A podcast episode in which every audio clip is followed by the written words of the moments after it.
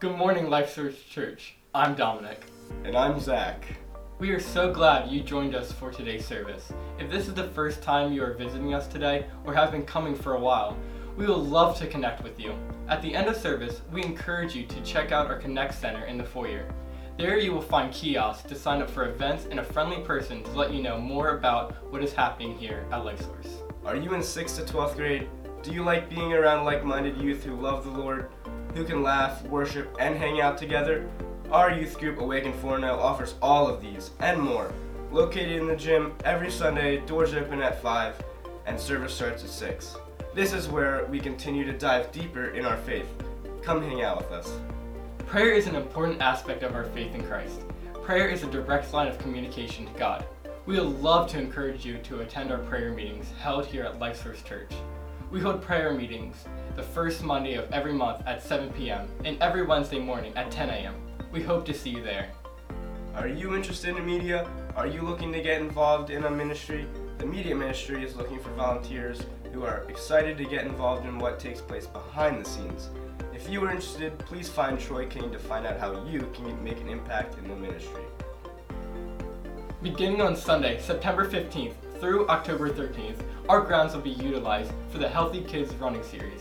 We are seeking volunteers each Sunday to greet and manage our tents as well as offer encouragement to the children who are running.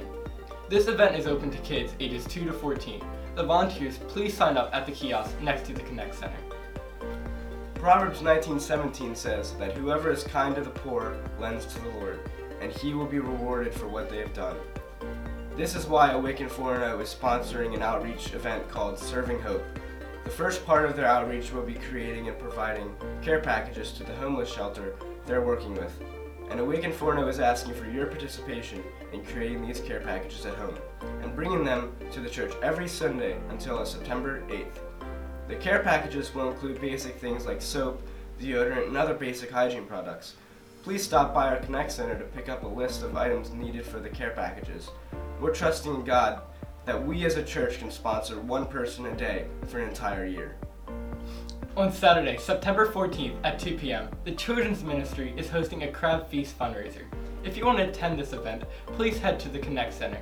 There you will be able to purchase tickets for $30 per person. If you are still interested in attending but don't want crabs, you can purchase a non-crab ears ticket for $15 per person.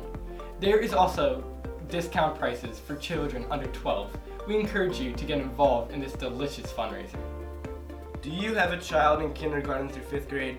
Our Kids Life service is held on the third floor of our building, just up the stairs in the cafe. Following worship, look for the Kids Life dismissal flashing on the screen. A Kids Life leader will be waiting to receive all the students. Make sure right after service to go to the third floor to pick up your child. Your child will not be allowed to leave until a parent or guardian is present. We have your children's best interests and safety in mind. Once again, thank you for coming today. We are so glad that you are spending time with us. We hope you have a great time in church. God bless.